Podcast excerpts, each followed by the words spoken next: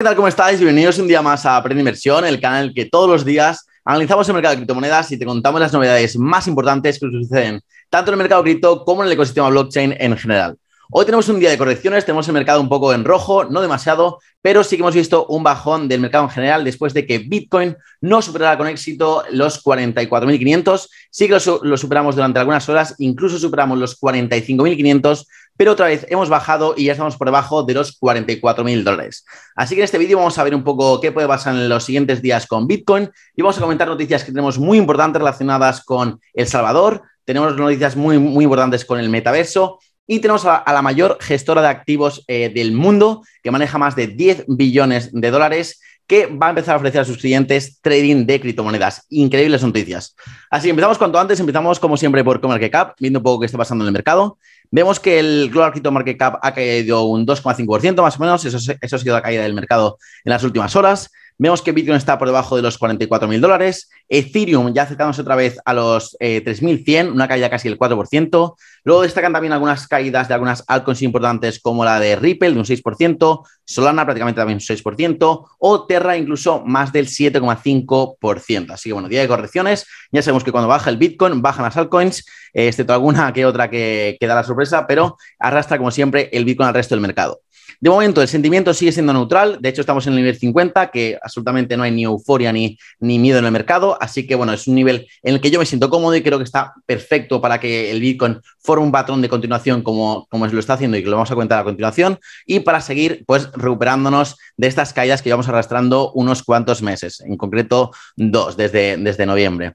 Así que, bueno, viendo ya el gráfico del Bitcoin, pues bueno, ya, ya, veníamos comentando que, bueno, ya ha roto la, ya ha roto la línea de tendencia bajista, ya hemos dicho que, que hemos roto esta, esta zona eh, de oferta y demanda tan clave aquí entre los 40.000 y los 42.000, ¿vale? Y ahora estamos luchando contra, este, contra esta resistencia que está aquí situada en los 44.500 y aquí en gráfico diario, como vemos, no hemos conseguido cerrar una vela por encima de este nivel, ¿vale? Sí que lo hemos conseguido superar durante algunos días, eh, hace concreto tres días y hoy, que hemos alcanzado pues casi los, 40, los 45.500 y enseguida pues lo hemos rechazado y hemos vuelto abajo por debajo de los 44.000. Esto pues, eh, indica un poco de debilidad a la hora de romper esta resistencia, pero no significa que nos vayamos a ir abajo, ¿vale? De hecho, si nos fijamos, estamos eh, formando un patrón de continuación, ¿vale? Que es una consolidación. Sabemos que el mercado se mueve por eh, pues, impulsos y correcciones, impulsos y consolidaciones. Entonces, hemos tenido, después de este gran impulso alcista, pues podemos formar una continuación aquí por encima de, de la zona de oferta y demanda de entre 40.000 y 42.000 y luego ya romper con fuerza, con la fuerza necesaria los 44.500 para ya alcanzar el siguiente nivel que serían los 50.000, que creo que va a suceder si rompemos los 44.500. Así que no me importa para nada que baje, de hecho podríamos formar eh, una formación eh, de cambio de tendencia como el hombro cabeza hombro invertido, que sería pues bajar otra vez hasta aquí, hasta los 40.000, volver a subir y aquí sí romper. Entonces eso nos activaría este patrón, que más o menos nos daría un, precio objetivo de 51.000, 52.000, que creo que es lo que puede pasar. Así que no descarto para nada esta opción de que bajamos a los 40.000 para volver a subir y romper con fuerza este nivel que nos está costando tanto de momento.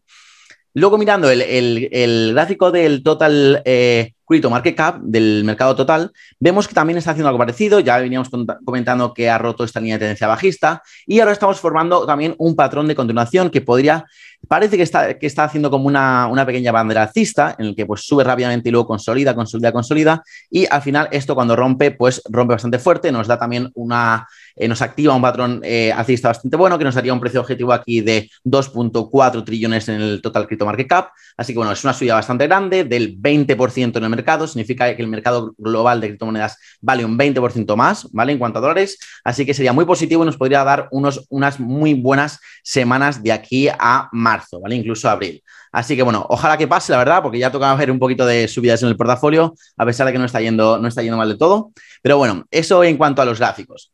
Luego vamos con las noticias y la, es que la noticia del día es que BlackRock, que es la mayor gestora de activos de todo el mundo, maneja más de 10 billones de dólares, tiene entre sus planes, bueno, han, dicho que están desarrollando una estrategia cripto en concreto y en, dentro de esa estrategia cripto tiene planes de ofrecer a sus clientes trading con monedas digitales, con criptomonedas, ¿vale? Y aparte de eso, aparte de permitirles hacerles trading con criptomonedas, les va a permitir tomar líneas de crédito respaldadas por sus propios activos digitales, por sus criptomonedas. Es decir, que todos los clientes que tiene BlackRock, que pues, pueden ser tanto empresas como eh, eh, high net worth individuals, o sea, personas que tienen mucho dinero, em, pues otras empresas de inversión que contratan a BlackRock para que le maneje eh, pues ciertos, cierto, cierto, dinero de, algunos clientes, etcétera, etcétera. Todos estos van a poder, uno, hacer trading con criptomonedas y dos, pedir líneas de crédito respaldados por estos activos. O sea, lo, importante que es esto, lo potente que es esto, yo, yo creo que la gente lo está infravalorando porque tratándose de la gestora más grande, como digo, en cuanto a assets under management, me parece increíble. Así que muy buena noticia y muy positivo para el mercado, que bueno, esto, esto solo refleja la adopción de las criptomonedas y hacia dónde va esto y que esto no se va a ninguna parte, no se va a, a cero ni mucho menos y esto va a seguir al alza en los próximos años sí o sí. Luego, más cosas. Tenemos ahora a Salvador, ¿vale? El Salvador, que tenemos aquí al presidente Salvador eh, montándola como siempre. Y hoy, pues va a volver a hacer historia el mes que viene con eh, la emisión del primer bono asociado a Bitcoin, ¿vale? El cual va a tener una tasa de interés nominal del 6,5% y un vencimiento con eh, fecha en, en 2032. Entonces, han dicho que esperan, pues, no recaudar, pero sí que, pues, venderlo por básicamente recaudar un billón un billón de dólares, aunque prevén que en realidad va a ser de 1.5 billones, ¿vale? Va, a tener sobreventa este bono, vamos a decir, por valor de, de 500 mil dólares, ¿vale? ¿Y cómo va a ser utilizado este dinero? Pues lo que han dicho es que van a utilizar la mitad para seguir realizando compras de Bitcoin. Ya sabemos que no para de comprar cada vez que el Bitcoin cae, sale un tuit del presidente diciendo que han comprado Bitcoin, total, lo que sea. Eh, la mitad para Bitcoin y la otra mitad para eh, desarrollo de infraestructura eh, energética y eh, sobre todo para eh, potenciar la Bitcoin City, ¿vale? La ciudad, esta, esta ciudad, pues, em, que la, funciona con Bitcoin, más o menos, que quieren, que quieren montar ahí en Salvador. Y luego también van a destinar algunos recursos a eh, seguir minando Bitcoin gracias a la, a la energía de los volcanes de ahí de El Salvador. Entonces, bueno, ¿esto qué repercusiones tiene? Esto es que le puede salir muy bien a Salvador o le puede salir muy mal también. Es que depende mucho de un activo eh, como es el Bitcoin. Y esto pues se ve reflejado en cosas como estas, más de las, de las finanzas tradicionales, que es que la agencia de rating, eh, Fitch, que estas agencias pues ponen un rating a, cada a emisor de deuda, básicamente, y lo que ha hecho es mm, bajar la calificación de incumplimiento de emisor a largo plazo de El Salvador como país, que antes tenía una puntuación de B y la ha pasado a CCC, ¿vale? Estas puntuaciones suelen de ir de AAA más, a AA menos, AAA, B y luego C, básicamente. Hay varios niveles en el A, en el B y en el C.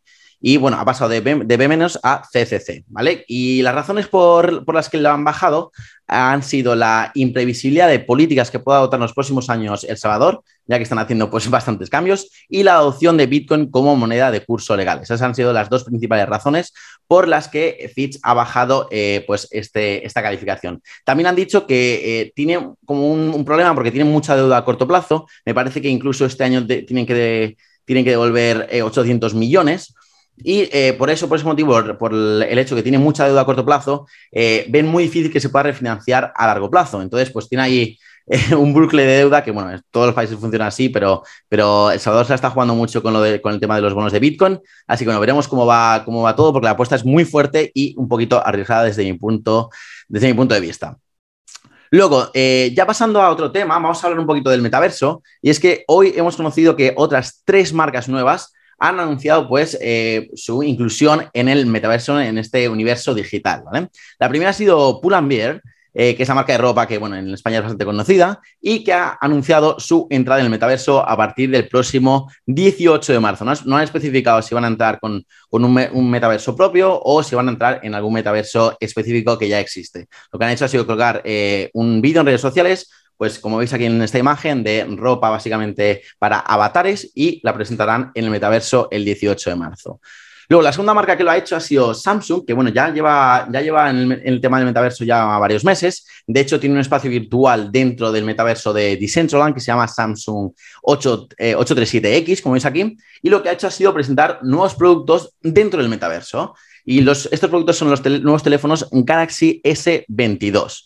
Así que bueno, eh, no es que entre directamente en el metaverso Samsung, sino que bueno, ya estaba y ya lo está utilizando para sacar, para presentar nuevos productos. Y luego la última, la última marca es McDonald's, que ha registrado, no ha entrado directamente, pero sí que ha registrado una serie de patentes para restaurantes en el metaverso, que lo que van a hacer es repartir comida a domicilio dentro del metaverso, incluyendo también eh, su parte, su, digamos, como su parte de la empresa que se llama McCafé, eh, no me sale ahora la palabra, como espacio donde poder promocionar y proporcionar conciertos y otros eventos virtuales, ¿vale? Así que bueno, no es que haya montado directamente nada, pero sí que ha, aplicado para pues tener estas patentes y estos registros eh, de cara aquí a, corto plazo, a medio plazo o cuando tengan pensado meterse. Pero bueno, ya, ya hemos visto a eh, meterse bastante en el mundo del metaverso y el mundo cripto, de hecho, eh, sobre todo en redes sociales, está interactuando mucho con la comunidad con la comunidad cripto, así que todo indica que veremos restaurantes de McDonald's en el metaverso muy, pronto. Y nada, esto ha sido todo por hoy. Espero que te haya gustado el vídeo. Si ha sido así, dale like y suscríbete si no lo estás, que se tarda un segundo, es gratis y a mí me ayuda muchísimo a seguir creciendo aquí en YouTube. Y nada, como siempre, muchas gracias por estar ahí. Nos vemos mañana en el siguiente análisis diario y os mando un saludo para todos.